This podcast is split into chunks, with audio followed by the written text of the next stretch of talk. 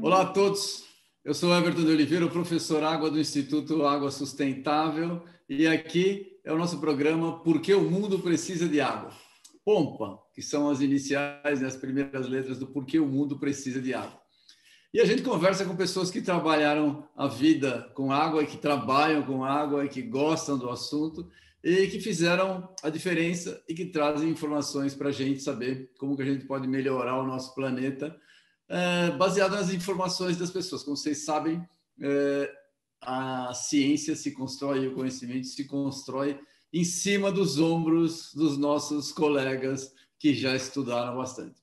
E hoje a gente tem aqui o nosso colega Rui Brasil Assis, ele é engenheiro civil, ele foi até o final de março desse ano, de 2022, o presidente do Conselho Deliberativo da Fundação Agência Bacia Hidrográfica do Alto Tietê, a FABAT e coordenador de recursos hídricos da Secretaria de Infraestrutura e Meio Ambiente, a CIMA, aqui em São Paulo.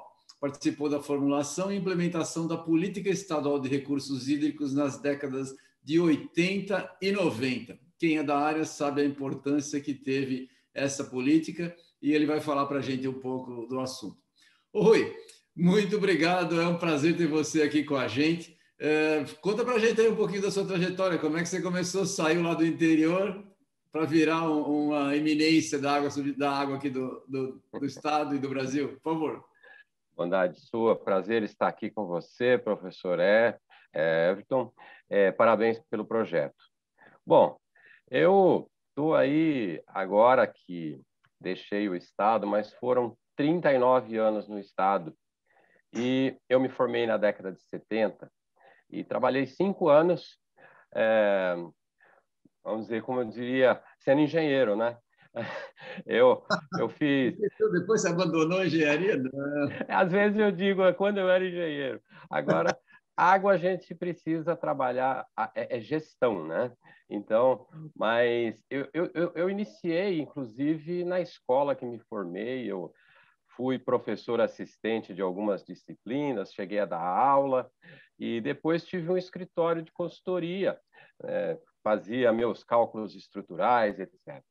Bom, aí surgiu uma oportunidade porque o, o então prefeito de, de Lins, professor Casadei, se tornou superintendente do DAE e me convidou para vir para São Paulo, né? E foi uma experiência fantástica, porque eu lidei com muita gente boa, é, pessoas brilhantes, né? Professor Nucci, Barbosinha, é, é, é, Nelson Mafeira, Eletropaulo, pessoas assim incríveis e que naquela época a gente brincava aí de comitê de bacia já no Alto Tietê, poluição terrível e a gente media na represa Billings o, o, a mancha FI. A mancha FI era onde não tinha oxigênio. E era, então, mas nessa época é, a gente estava o, o, Brasil, né, a redemocratização, então houve uma grande discussão nacional para dizer, olha, que modelo a gente precisa de recursos hídricos. Tivemos aí cinco encontros nacionais de órgãos gestores para discutir os conceitos básicos, fincar, né, a, a, fincar assim aquilo que era mais importante: descentralização, cobrança, né, é, participação social, né? E tudo isso foi uma discussão fantástica por aí. Começou com 20 pessoas e terminamos 300 pessoas discutindo isso, Brasil afora, né? É, nós tínhamos um modelo, então, que eram os comitês executivos de estudos integrados, que eu trabalhei com vários deles, né? E viajei pelo país e, e tive a oportunidade aí, ainda na década de 80.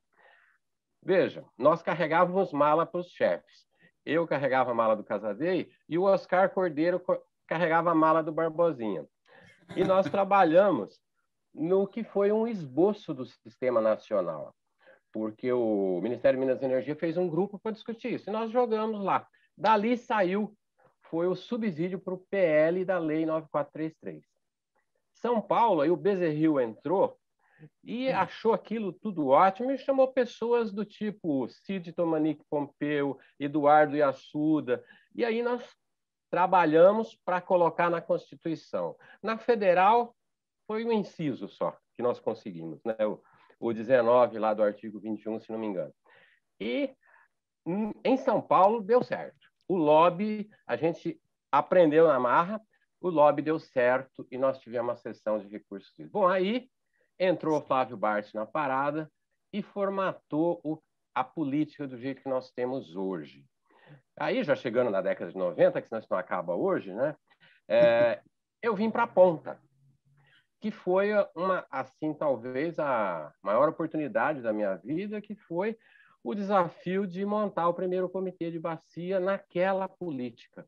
Foi então quando eu, com um grupo do DAE e um grupo é, da, da, então Secretaria do Meio Ambiente, né? Na Secretaria do Meio Ambiente tinha um grupo liderado pela Estela Goldenstein. Né? E aí né? Nós montamos aqui o PCJ, que era, vamos dizer, tipo abrir a picada, não tinha metodologia. O pessoal falava assim, qual que é o endereço da sociedade civil, né? Então, foi muito interessante e essa experiência vamos dizer, de campo, né? montar o comitê, trazer as universidades, e foi muito bom. E depois, na década de seguinte, né, eu voltei para São Paulo a convite do então saudoso Mendes Tami para trabalhar na secretaria com ele. E, e logo de cara a gente teve que enfrentar o desafio de aprovar a lei da cobrança. A lei da cobrança foi um parto, porque foram Imagina. sete anos. Dois anos é, um projeto ficou lá, né, ainda encaminhado pelo primeiro governo Covas, e no segundo governo, a gente estava impossível, tinha mais de 100 emendas, dois substitutivos, a gente retirou o projeto e, e negociamos, mas muito pesadamente com o setor usuário, e depois com a própria Assembleia para a gente conseguir só em 2005 aprovar. Então foi uma experiência muito interessante.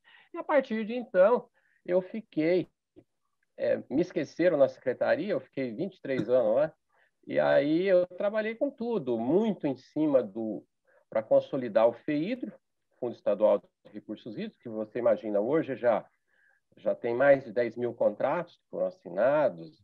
É pouco dinheiro ainda, mas ele alavanca investimentos. É né? muito interessante. E em cima do que está no planejamento. Trabalhei com muitas normas, leis aí, enfim, junto com vários secretários de Estado que, é, vamos dizer, tiveram a confiança. Né? Eu trabalhei primeiro com, com o Mendes depois com Mauro Arce, depois com a a Dilma Pena, Giribone, e depois o Benedito Braga aí, e agora, por fim, o Penido. Trabalhei com muita gente. Foi um privilégio e um grande aprendizado. Sim, eu imagino. Assim, eu, eu acompanhei parte do teu trabalho, é muito legal. Você foi... É... Conta para a gente então, da, da, da, sua coordenadoria. Você foi coordenador dos recursos hídricos na, na secretaria, né? É, fala uhum. um pouco sobre a secretaria para a gente, a missão da coordenadoria de, da coordenadoria de recursos hídricos, o que, que é, para quem não sabe, como é que funciona isso aqui no Estado? Bom, é interessante, porque uma vez nós fizemos um, um, uma análise é, dos nomes que a secretaria que cuida dos recursos hídricos já teve. Olha, já teve uns 10 nomes a secretaria, né? Verdade. Ela, ela nasceu, secretaria é, de obras de viação mais de 100 anos atrás, aquele prédio na Riachuelo, né, que é um prédio tombado, hoje é Ministério Público, a Riachuelo 115, lá era a Secretaria de Obras e Viação. Tem a placa até hoje lá. E depois, obras e meio ambiente, energia, recursos, é, é, é, recursos de saneamento e obras, energia e saneamento, saneamento, enfim.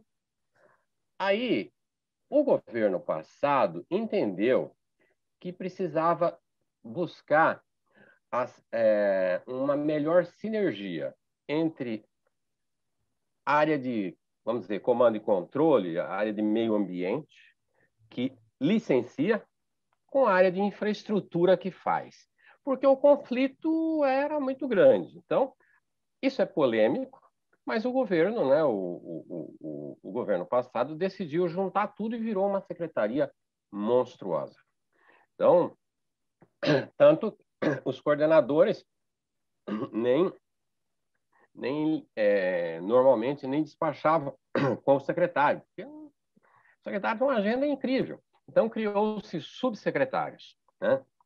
Uma secretaria que cuida desde a parte florestal, licenciamento, né, com evidente a CETESB ali trabalhando é, como entidade vinculada, é, o, o, e a parte de recursos hídricos e saneamento, que veio da antiga recursos hídricos né, e saneamento.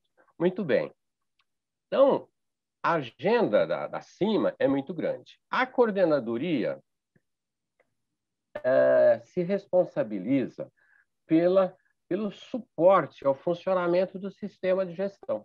Nós temos os 21 comitês de bacia, então toda a norma e, e também a preparação dos dados básicos para fazer os relatórios anuais de situação, a hum. coordenadoria faz isso. Ela coleta os dados e os dados básicos e disponibiliza para as secretarias executivas dos comitês, que depois preparam com as suas informações locais, preparam o, os seus relatórios.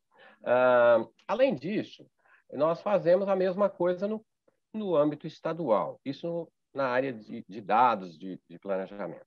Nós preparamos, vamos dizer, cuidamos ali de coordenar o chamado CORE, que é uma entidade meio etérea aí, que é, ela não tem sede nem nada, é, é, é um híbrido, que era para juntar, a, a, ideia foi juntar qualidade e quantidade, então é DAE e CETESB, né? E antigamente era a Secretaria de Recursos e a Secretaria de Meio Ambiente. Como virou uma só, então é a secretaria e essas entidades, e nós somos um grupo técnico que damos suporte ao funcionamento do Conselho Estadual de Recursos Hídricos. Então, tudo que vai passar pelo Conselho Estadual é discutido primeiro numa Câmara Técnica temática, por exemplo, água subterrânea, que é uma Câmara Técnica, aí para falar da sua área, uma das mais, vamos dizer, dinâmicas, vibrante, o pessoal adora, né? Todo mundo trabalha lá, trabalha há muito tempo, né?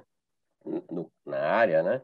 Então, prepara as normas. Por exemplo, é, definir as áreas de restrição e controle para a exploração de, de água subterrânea. Tipo, área de afloramento do Guarani lá em Ribeirão. Tem uma regra lá de restrição de uso. Pessoal estuda. Aí o CORE dá uma passada final e põe no conselho para votar. Né? Então, tudo isso é um trabalho assim triplo que a coordenadoria faz. Uma área é justamente coordenar esse core. Né? Outra coisa é nós faz, exercermos a secretaria executiva do conselho. Tem o trabalho burocrático, mas tem um trabalho técnico que é de articulação das câmaras técnicas, manter a coisa funcionando, fazer a interação. E a terceira ponta que é extremamente trabalhosa, é a Secretaria Executiva do Conselho de Orientação do FEIDRO. Ali, nós, então, não é só a, re... a reunião é o de menos, é o dia a dia de é, cuidar de todo o fluxo operacional do FEIDRO. Né?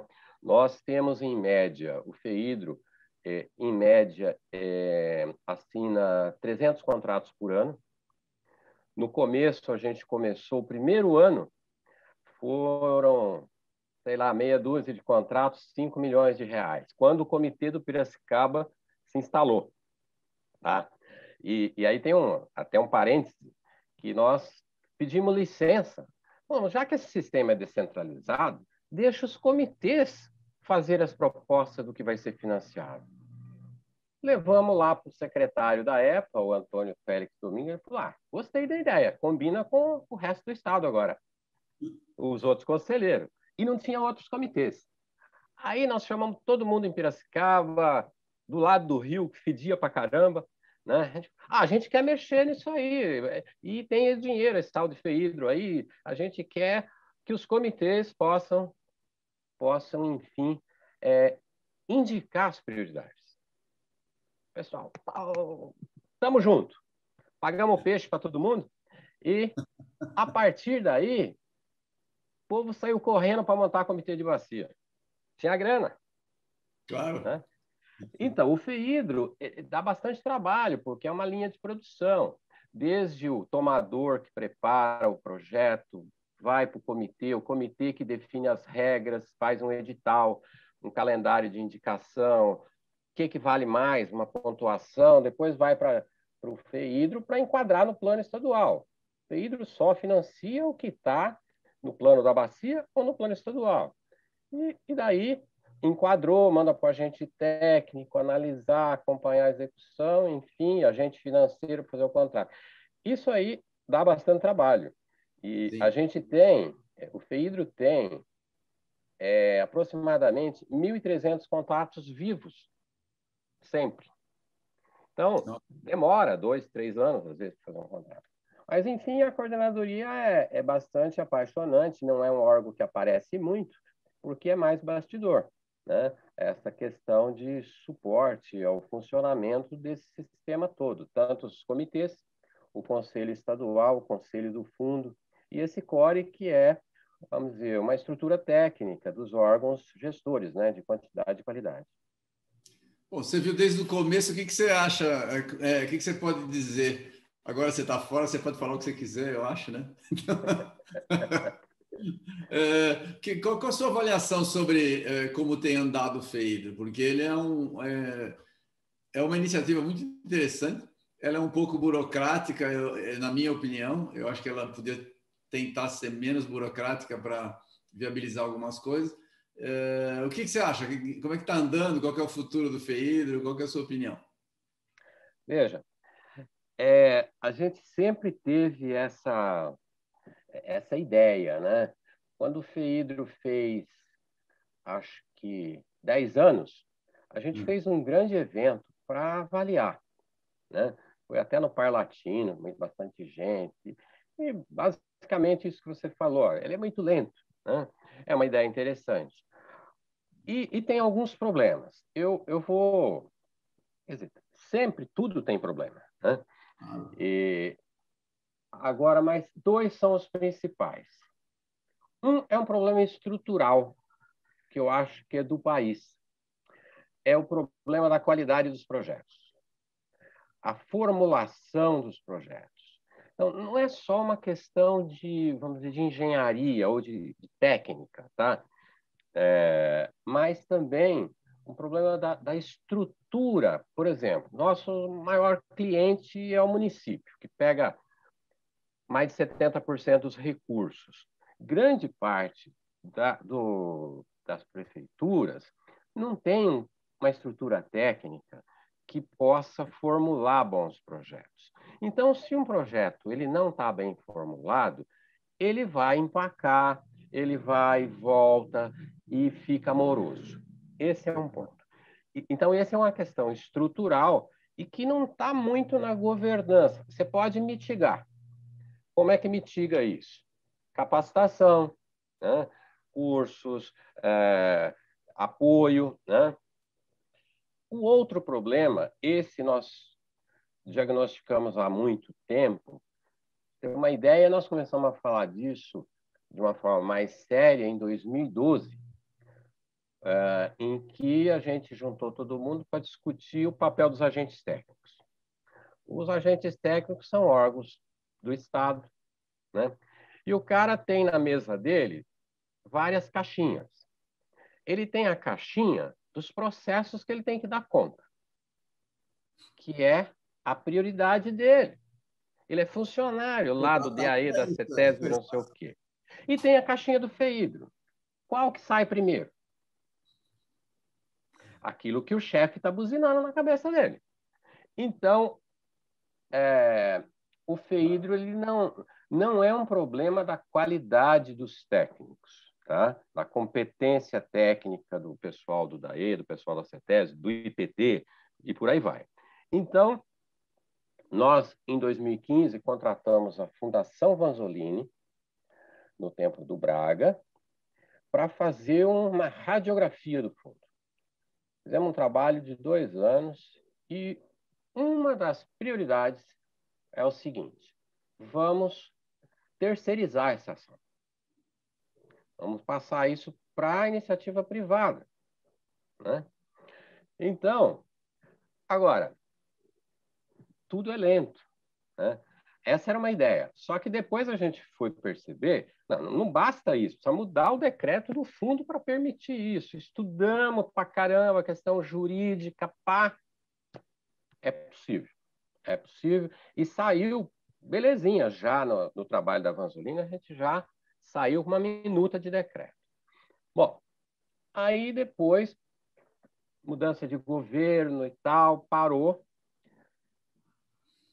Pro para o Penido, quando a gente conversou e, e, e, em janeiro de 19, eu coloquei duas coisas. Falei, olha, a gente quer terceirizar essa atividade e nós precisamos melhorar o sistema de informações do fundo. É onde controla tudo e tal. Porque tudo era papel. Até então, tudo papel o, o, o cara precisava mandar um negócio para a gente técnico e mandava pelo correio e tal. Imagina. E ele comprou, comprou a ideia. E nós trabalhamos arduamente nesse governo e está pronto para assinar o contrato para terceirização. Uma licitação complicadérrima, Imagina. muito difícil. Trabalhei, trabalhamos ali a nossa equipe, o Iroac, ajudou muito nisso aí. No termo de referência, um termo de referência bastante complicado, tivemos a disputa de, de dois consórcios e uma empresa. Enfim, tem um vencedor já aí. Né? E agora o povo, do lado de cá, quer dizer, do lado do governo, está todo mundo apavorado. Porque não é assim. O privado ele não pode atuar como o Estado jurídico falou: nananina, não. Você vai dar o cheque para o privado é, autorizar? Não. Você tem que validar tudo que o privado fizer. Então, criou mais uma etapa. Mas nós estamos muito confiantes. A gente, eu ainda estou trabalhando aqui no manual do FEIDRO, foi um compromisso que eu tinha lá com a turma. Falei, não, pode deixar que eu continuo fazendo. Estou aqui trabalhando no manual do FEIDRO agora, com a gente tem tudo mais definido. É, esse trabalho da terceirização da função de agente técnico do FEIDRO, ele tem riscos. Por quê? Se o privado uh, ele vamos dizer, desiste do contrato, é, ou mesmo lá na frente, cinco anos é o máximo tempo de um contrato. Então, a gente vai ter que fazer uma nova licitação daqui cinco anos. Então, a gente precisa ter tipo de stand-by todos os atuais agentes técnicos. Então, existe uh, na, no atual decreto do fundo a possibilidade de eu trabalhar tanto com o privado quanto com o público. O que a gente espera agora é que o privado ele tenha um, vamos dizer, um, uma organização, uma logística tal que cumpra prazo, né? E que também apoie ao máximo possível, né? O, o, o tomador para a coisa fluir. Interessante, interessante. Talvez fazer em paralelo, por exemplo, de fazer licitação para ter mais do que um prestador. Começa um ano, começa no outro ano outro, e aí você tem alguns andando em paralelo, porque você não fica nesse gap. Porque o problema é quando no final de cinco anos você substitui, você fica na mão, né? É muito ruim. É, o que a gente imagina, quer dizer, só o tempo vai, vai provar isso. Por exemplo, grandes empresas trabalham com muita equipe terceirizada. Sim, aí você fala, acabou o contrato, tem que começar do zero? Não, quem entra aproveita aqueles quadros que estão treinados já normalmente. É isso que a gente imagina que vai acontecer, tá? Porque também nós não podemos. Um dos, hoje, um dos problemas do FEIDRO, quando você, nós temos nove entidades que atuam como agente técnico, não tem padrão. Cada um é. faz do seu jeito. O que nós precisamos é buscar um padrão, buscar um, um jeito correto de fazer, mas fazer é, de uma maneira mais homogênea, para a gente ganhar qualidade, ganhar o resultado. Uma outra novidade que a gente vai ter é que é o seguinte: acabou o projeto, encerrou o contrato. Como é que vai funcionar aquela estação de tratamento? O cara vai operar, vai manter? Então a gente instituiu, isso foi uma ideia na discussão com a Vanzolini, nós vamos ter um pós-projeto.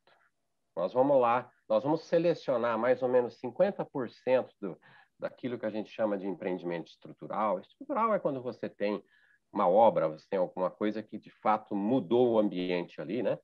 Então a gente quer ver depois, porque isso é lição que a gente pode aprender e, e ir melhorando, porque às vezes o comitê também, o comitê é o grande cliente dessas indicações. Ele indica aquilo que ele precisa fazer na sua região, né? Claro. E aí ele esquece do assunto. Então nós precisamos olhar depois. Concordo, concordo. É um bom, bom raciocínio, porque é, em geral, isso é um problema que eu vejo. Eu, eu morei, fiz doutorado no Canadá, o Canadá passou a ser meu segundo país, e uma das coisas que você vê muito, principalmente em, em países de cultura uh, uh, inglesa em geral, eles têm uma preocupação gigantesca com manutenção. Então, você vê lá, você vai na universidade, eles têm a grama está sempre cortadinha, todos os uhum. lugares estão tudo certinho, os prédios arrumados, a porta pintada, não sei tudo está feito e faz parte da cultura ter que gastar o dinheiro com a manutenção e fazer o negócio funcionar uma vez que o dinheiro foi gasto. E isso, para mim, era um contraste muito grande, que no Brasil a gente está muito preocupado em fazer e não faz e, e não cuida depois. Então você gasta um dinheirão e o negócio fica largado e se perde, né?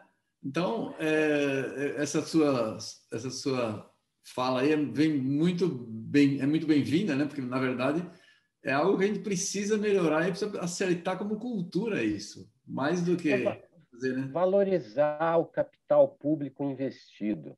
Eu acho que nós nós somos, é, vamos dizer, é, o, a questão do desenvolvimento, ela tem muito a ver com a cultura, não é não é só é, investimento, né? E nós temos um ciclo aqui no país terrível, né? Que o, o, o governante ele fica lá os quatro anos dele e, e, o mundo só existe nesses quatro anos para ele. Né? É. Não é assim. Países desenvolvidos, é, uma, uma obra de infraestrutura, ela é planejada por 20 anos. Aí ele faz em dois, três e mantém. Né? É. Porque olha o prejuízo que dá uma, uma coisa que é mal cuidada. Você vai gastar muitas vezes mais. E fazer, fazer bem feito. Não pode ser meia boca, né? É isso, é isso. E cuidar, e cuidar direito, é isso. É, é, é... Mas isso é cultural, precisa ser feito. Precisa ser feito. É um negócio. Você vê muita obra pública largada, né? É, é. difícil. É difícil. A judiação. É. Bom, vamos lá. E fala então da, da FABAT. Você ficou lá cinco anos na presidência do Conselho Deliberativo, né? Conta para gente, qual o papel do Conselho, o que, que você fez naquele, lá na FABAT? Olha, a, FABAT, é, eu, eu, tenho assim um, um, grande carinho pelas agências, porque é, isso foi também um foi um filho aqui do, do PCJ, porque a agência de bacia ela foi prevista na lei como uma emenda. O então deputado José Machado, né, que tinha, foi depois prefeito de Piracicaba, depois presidente da ANA. Isso. E nós fomos, eu participei dessa visita da região aqui, à França e à Alemanha, para conhecer os modelos deles lá em 1991. E ele fez uma emenda para a lei de recursos hídricos, que é o artigo 29, que as regiões, enfim, que justificasse, poderia ter uma agência de bacia para exercer a Secretaria Executiva do Comitê. Muito bem. E isso ficou, embora uma emenda, a região do, do Piracicaba queria isso para valer. Então, nós quando assumimos aqui o comitê, eu, eu secretário e, e, e o Mendes Tami, o primeiro presidente, a gente foi atrás. Mas como fazer? Tinha gente que já tinha a solução pronta. Não, vai ser uma, vai ser uma empresa pública. Está aqui o. Peraí. Você discutiu com quem? Esse sistema é participativo ou não? Aí nós, então, não tinha dinheiro no sistema. A gente fez uma vaquinha aqui com o Serviço de Água de Piracicaba, o SEMAI, com a Sanasa em Campinas e com o DAI Jundiaí, que eram os três maiores municípios. Contratamos o Cid Tomanique. O Cid Tomanique veio para cá, aí nós fizemos uma reunião e ele com uma papel sulfite branco, nada. Vamos então ver o que, que a gente quer fazer. Existia uma resistência muito grande do DAE, porque o DAE achava que iria perder espaço, iria perder poder. Primeira conclusão: esse, essa entidade ela não vai tirar o lugar de ninguém. Ela vai ter que fazer uma coisa que ninguém faz. Então, o Cid usou uma técnica que não era nem uma questão de jurista, era uma pedagogia que ele usou. Ele fez umas 100 perguntas para todo mundo na região. A gente tinha que só responder sim ou não. É, sim ou não. Aí ele voltou com uma proposta da fundação. Que a fundação, e nós tínhamos a ilusão, ele também, de que essa fundação ela teria liberdade, que ela, ela, não, ela seria direito privado, ela não ficaria pendurada no Estado para dar agilidade, etc., criar um corpo técnico e dar, e ser o braço executivo e técnico do comitê. Quer dizer, o pau mandado do comitê. Plenário decide e ele vai operacionalizar. Essa era a ideia. No final das contas, como ela é mantida com dinheiro público, que é o dinheiro da cobrança, que é uma receita pública, Sim. o Estado acaba tendo muita ingerência nela. Para fazer concurso, precisa da bênção do, do, do Estado. Então, é um modelo que tal, vai. Nós estamos estudando a revisão dele aí numa cooperação com o BID, estamos estudando essa mudança na governança. Então, hum. a agência nasceu e, e a proposta aqui do PCJ era uma agência piloto para ser aqui, para a gente experimentar. Mas tinha que passar pelo Conselho Estadual, as outras regiões falaram, não, bonitinho vocês, só para vocês, nós queremos também, é para o Estado inteiro. Aí fizeram umas emendazinhas lá e ficou para o Estado inteiro. E qual era a condição para ter uma agência? essa agência tem que nascer com a cobrança, porque para ser sustentável, o Estado não ia pôr dinheiro. Sim. E ela, ela seria mantida com 10% da cobrança, que é o custeio, né? É, na área federal é 7,5%. Aí, mas aí, tá, será? Bom, tudo bem, pode fazer antes, desde que os municípios e a sociedade civil banquem. Tinha uma, uma, tipo uma disposição transitória, assim, uma condição, né? E aí nasceu a agência do Alto Tietê prematura. 2002, é, eu acho, é, acho não, a prefeita de São Paulo era Marta Suplicy e a Estela Goldenstein era a secretária do Verde e a maior assessora da Marta nessa área. É, aí a Estela sempre foi uma defensora do sistema, conhecia muito bem, e vendeu a ideia, vamos bancar, e a Prefeitura de São Paulo deu, dava uma mesada para a agência. E as prefeituras da região metropolitana aprovaram leis para dar uma coisinha simbólica, para dizer que estava dando. Ah, isso foi uma encrenca. Foi uma encrenca por quê? Aí houve um desvio de função na agência do Alto Tietê. A prefeitura começou a utilizar a agência, quer dizer, o que eu posso falar aqui né, em público, para finalidades não exatamente aquela de propor o plano, acompanhar a execução do plano, etc., outras coisas. E olha que tinha uma pessoa até preparada lá na presidência da agência. Foi um horror. Aí, na época, o Borsari era presidente do conselho e eu entrei no conselho também, mas no sentido de dar uma força. Nós chegamos ao cúmulo de dizer para o presidente que, a partir daquela data, só se assinaria um cheque se dois conselheiros assinassem junto. Então, era uma senha, né? Para eles caírem fora.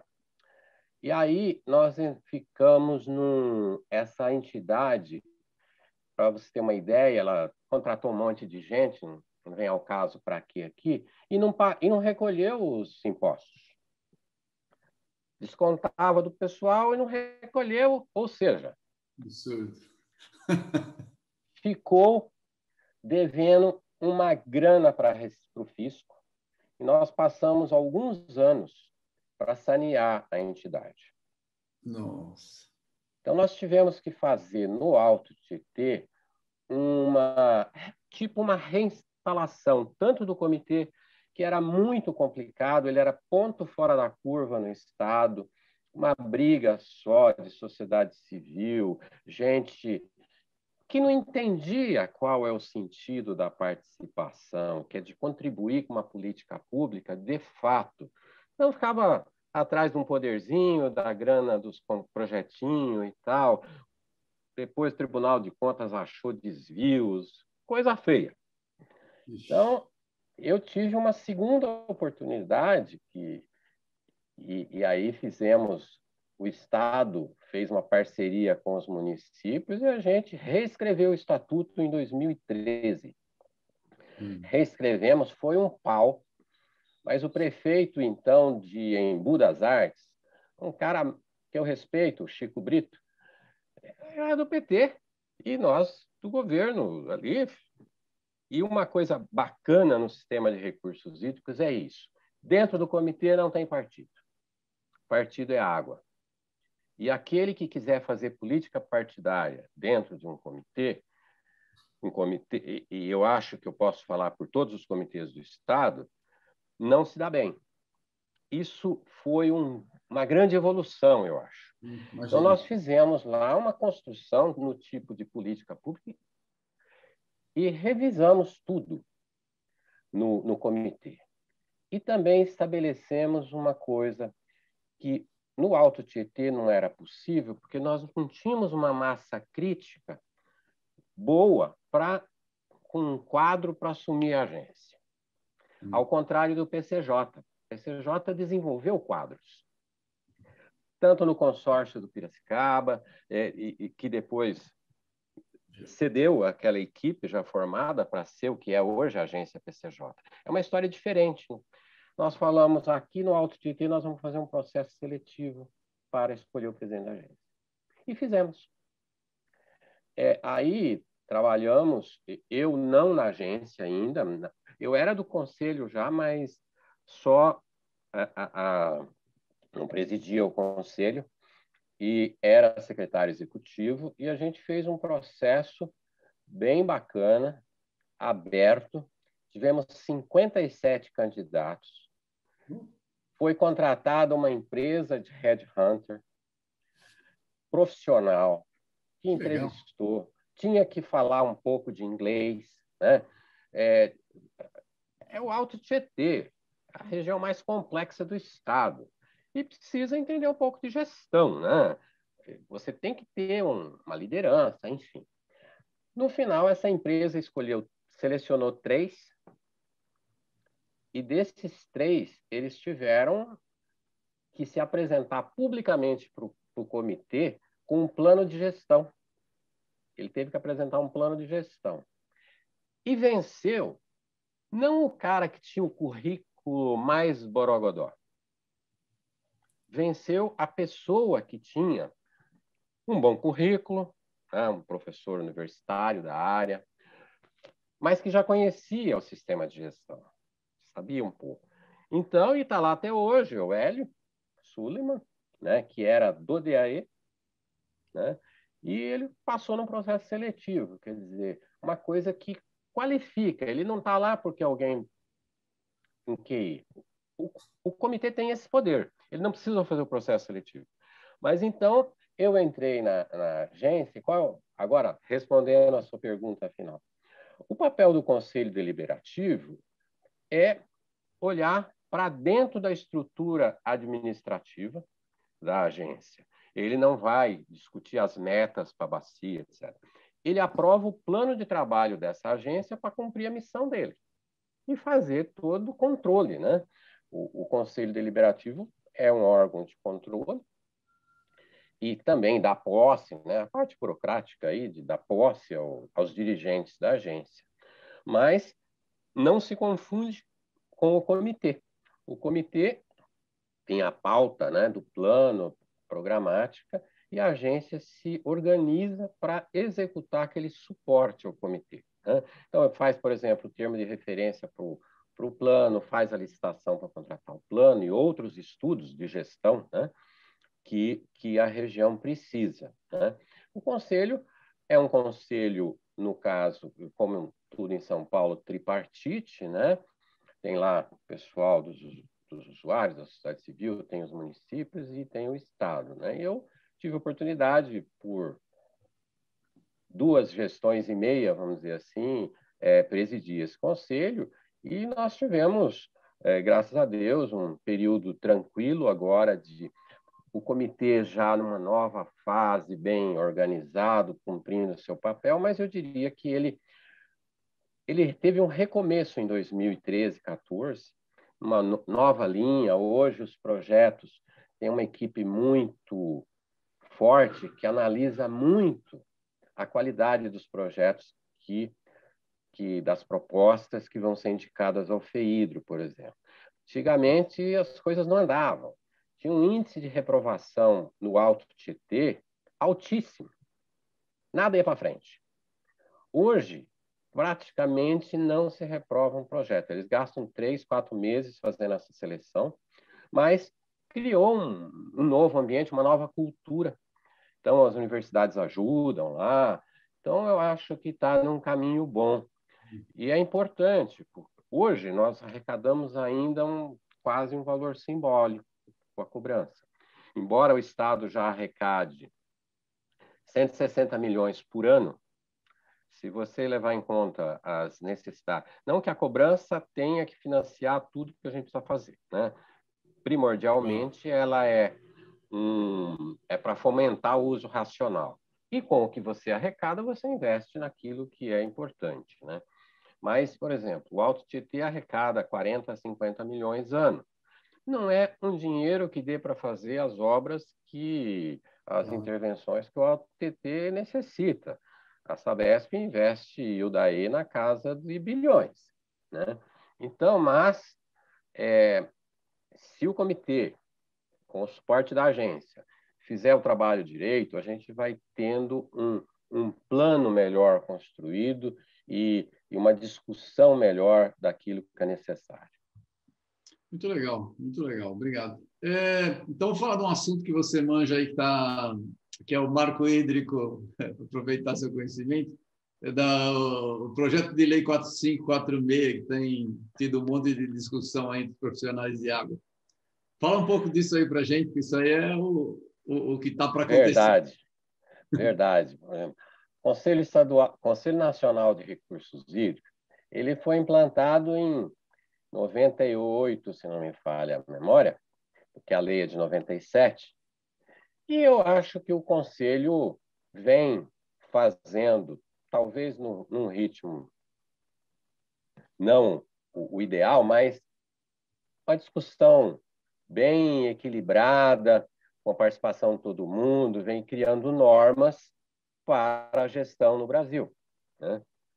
E é como se tivesse lá todo mundo assim, se dando bem, ah, as tretas de normais, né, de, de qualquer processo participativo, mas eu diria assim numa zona de conforto, né?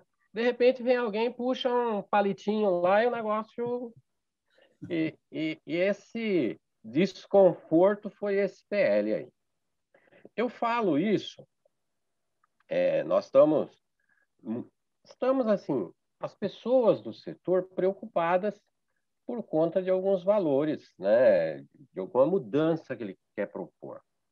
Me parece que a fundamentação até pode fazer sentido, que é, é a necessidade que o país tem de recursos para operação e manutenção de estruturas hidráulicas, principalmente no Nordeste.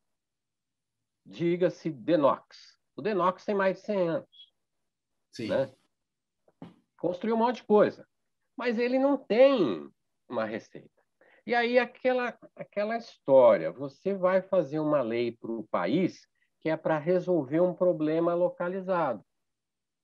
Eu acho que esse é um ponto que pecou, tá? Eu eu não discuto a necessidade de você do país ter uma fonte de receita para isso aí.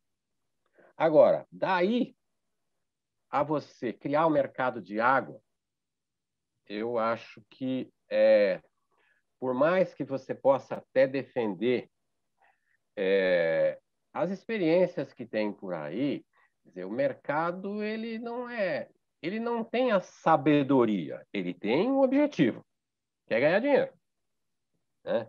Então, sendo a água uma commodity, eu, eu vejo uma, uma, um potencial de agravar diferenças sociais, e econômicas nesse país. Né? As experiências que eh, a gente viu por aí, vamos dizer, o pequeno produtor cai fora.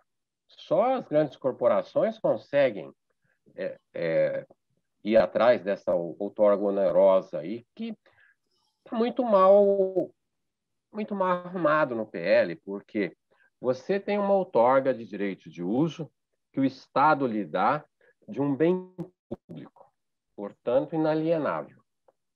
Aí você vende isso, uma parte. Meio esquisito. E a outra questão que eu acho é, complicada é que isso aí foi construído, nós temos um sistema estruturado e foi construído à margem desse sistema. Por quê? Porque, e aí, construído à margem justamente por conta do que está por trás, né? que eu vejo que é uma questão de centralização do poder. Né? Hoje, é, é, o Conselho Nacional de Recursos Hídricos, desde sempre, o governo federal tem a maioria. Tá? E os planos e, e aplicação dos recursos da cobrança, é, na, no modelo de hoje, existe um poder decisório do comitê, que é a linha da descentralização do poder que norteou né, o processo. Esse PL muda isso, coloca no governo federal. Portanto, vamos dizer, coloca no Conselho Nacional. Só que o Conselho Nacional é 50% mais um do governo federal. Então, o governante ele vai decidir sozinho. Você pode dizer, pô, mas isso é legítimo, é democrático, não sei o quê. Pode até ser, mas o sistema de recursos hídricos ele exige essa negociação, essa articulação, essa pacificação, né? que a, a, o formato que ele foi feito cria.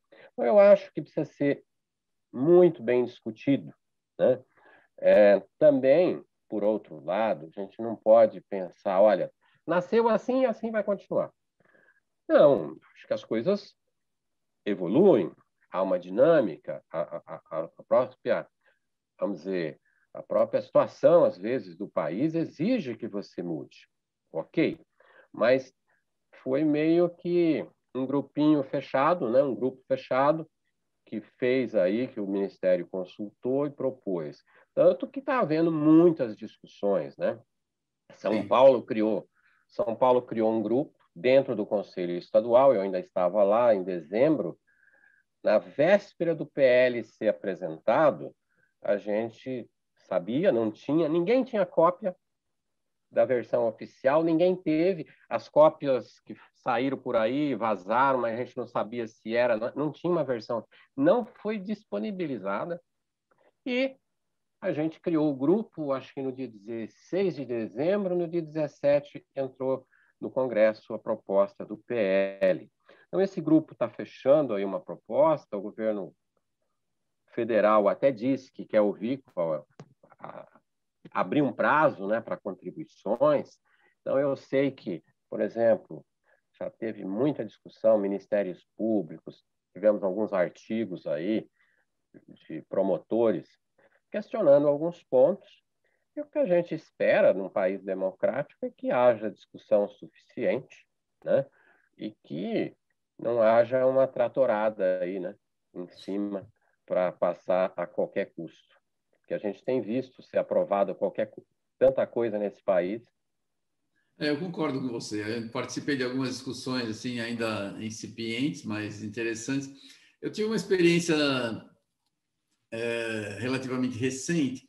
Eu estou trabalhando lá com o Groundwater Project e tem vários livros que o pessoal está produzindo de várias áreas e alguns de gestão. E grande parte dos autores, eles têm, é, alguns são da Austrália, porque em princípio a língua é inglesa, então aparece mais gente logo de cara que tem a comunidade de escrever em inglês. A gente tem bastante autor brasileiro, então, mas, mas em geral começa-se com, com os nativos em inglês, né? Essa é um, uma tendência natural. E, e, grande parte da experiência deles é, é essa experiência da, da outorga, da, da compartilhada, você pode cobrar do teu vizinho, você vender o seu excesso de...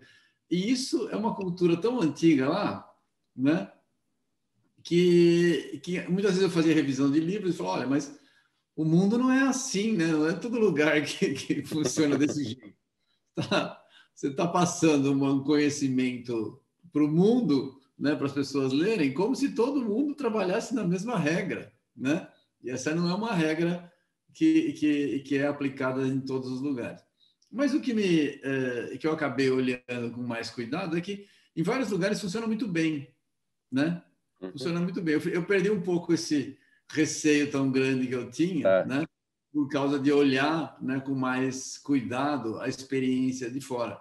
E, e aí eu acho, eu olho com menos, menos receio, né?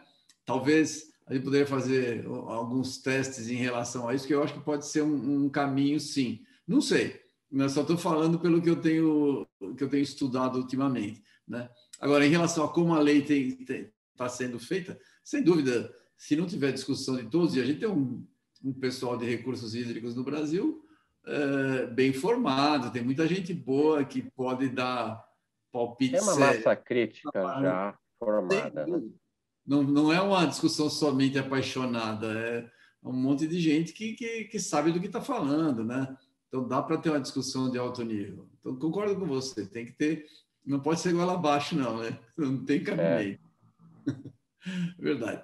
É Bom, o nosso tempo está tá indo aqui. Vou fazer uma pergunta para você aqui que, é, que tem a ver com a minha, com a minha área aqui. É, qual a importância da comunicação na conservação das águas? Eu estou trabalhando muito com comunicação. Essa é uma das, das coisas que a gente sempre achou que a gente conversa muito entre nós técnicos, né? A nossa linguagem é entre nós, mas quando a gente sai para falar com a população, ninguém sabe o que a gente está falando. Né? É. Então, é, eu a ideia é melhorar isso. É, eu me lembro de uma frase do uma historinha que o Paulo Nogueira Neto contava. E lá na década de 70, é, os ambientalistas que, que tinham cabiam numa Kombi. Né? Então, é, e não adianta a gente falar para nós mesmos. Né? É, a, a gente, depois de 10, 15 anos da existência dos comitês de bacia, é, a gente percebeu que nós estávamos muito na caixinha ainda. Sim. Então, é, eu vejo o seguinte, do, dois pontos. A, a sociedade precisa saber, não do, do, do comitê, da discussão técnica, etc., mas é realmente é, incutir na criança, no adolescente, nos adultos, os valores né, dessa questão do, da preservação e do cuidado com a água. Né? Nós sempre dizem aí, coitados, né, dos nossos aqui colonizadores, que a coisa do que era culpa do, de, de uma visão latina aí, que a gente sempre tinha o quintal e o quintal você joga tudo para baixo, né? usando a lei da gravidade normalmente, né? É, então essa cultura de sujar, né? Ela, infelizmente, ela está impregnada a falta de educação nossa, né? E eu vejo que nós precisamos falar para diferentes públicos com métodos adequados. Né? Em primeiro lugar, eu, eu vejo assim uh, a necessidade de, do assunto entrar na agenda política. Uh, infelizmente, uh, nos, faça uma análise aí, é, como diria o Odorico Paraguaçu, para trás mente, e você vai ver quanto esse tema foi discutido no nível dos prefeitos ou, ou, ou, dos, dos, ou, dos, governadores ou, está presidente da República. Né?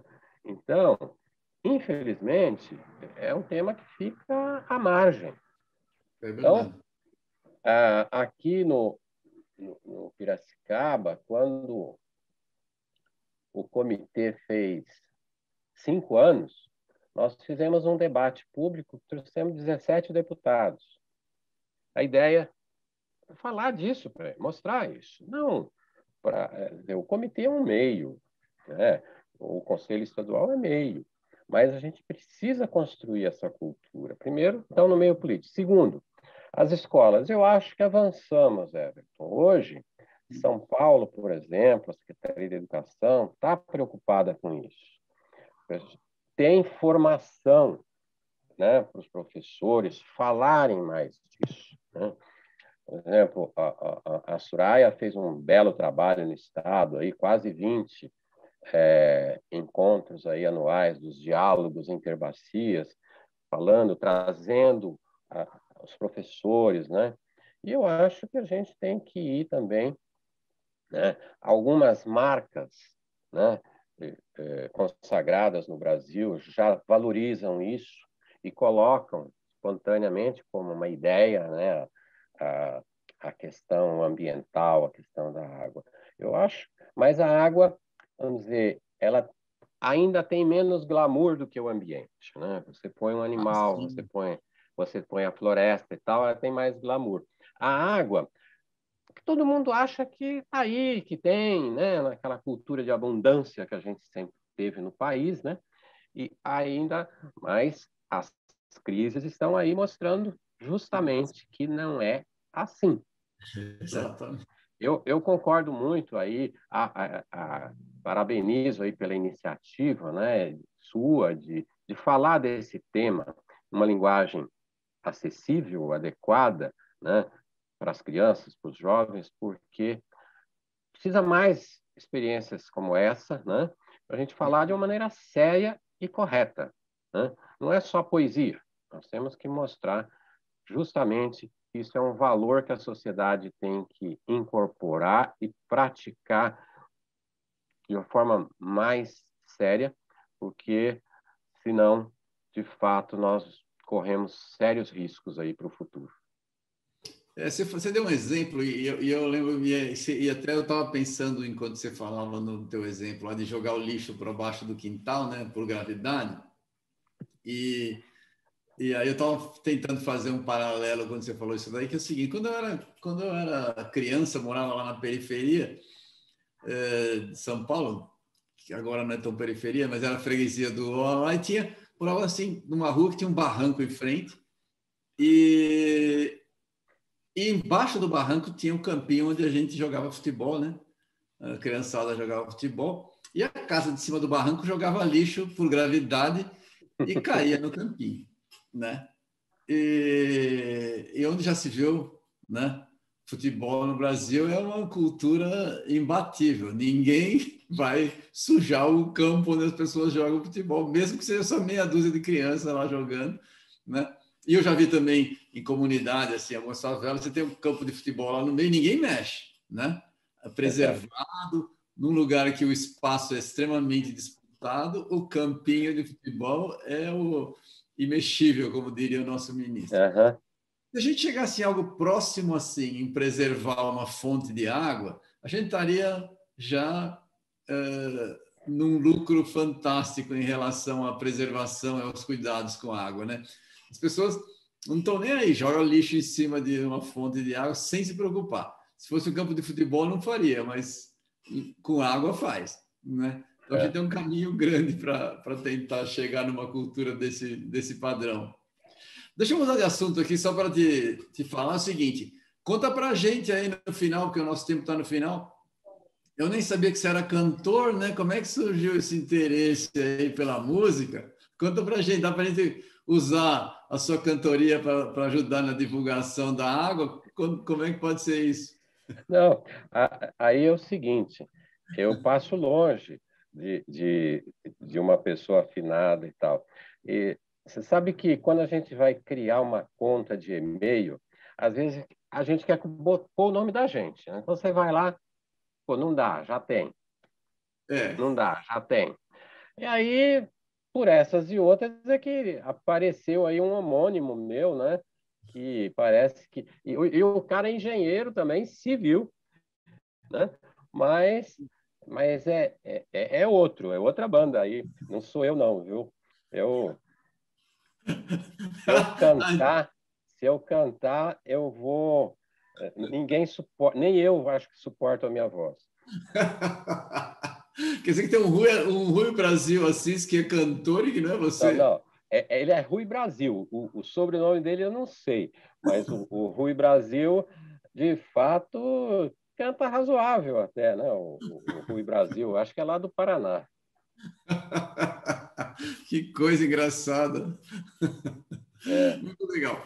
Ô, ô, Rui, lamentavelmente o nosso tempo está tá esgotado aqui. Eu gostaria de, de, agradecer demais a sua participação. Seu trabalho é, sempre foi muito, é, muito bom, muito elogiado por todos. E você, acima do seu trabalho, você é uma pessoa muito agradável e acessível, sempre tornou o trabalho contigo algo fácil e, e, e, e bem-vindo, que é uma qualidade humana excepcional. Então, gostaria de agradecer. Por favor, faça suas considerações finais. Olha, Everton, é, muito obrigado aí pela sua gentileza, obrigado pelo convite, né? Um, um espaço privilegiado aqui no, no Brasil e, e já internacional, né? Você que é um poliglota aí, muito interessante influenciar as crianças e trazer essa mensagem, né? De, de uso racional, essa essa mensagem da importância desse bem que nós temos, que é a água. Então, eu quero aqui agradecer pelo convite mais uma vez e desejar que você continue com esse projeto, que ele possa crescer, enriquecer aí ainda mais, tá? Cuidando das nossas águas, não só das subterrâneas, mas de todo o ciclo hidrológico, né? Sem dúvida, sem dúvida. A gente, a gente trabalha com isso. O meu foco, o foco lá na, de água subterrânea é com o Groundwater Project. No, no Água Sustentável, a gente trabalha com todas as águas como, como deve ser. Eu agradeço muito a sua gentileza. Muito obrigado. A gente teve aqui o Rui Brasil tá, é, falando com a gente, que não é o cantor, e ele tem um trabalho com água muito legal. É uma referência para quem quiser saber como funciona toda a parte de, de governança, de gestão no estado de São Paulo e no Brasil também. O Rui é uma referência. Rui, muito obrigado. Aqui é o nosso programa Porque o Mundo Precisa de Água. Por favor, compartilhe com seus amigos, clique aí no link, passe para todos. Vamos falar de água, que só assim a gente consegue melhorar o nosso conhecimento e passar para todos essa importância que o planeta precisa, que é cuidar bem dos recursos hídricos. Um abraço a todos. Obrigado, Rui. Obrigado.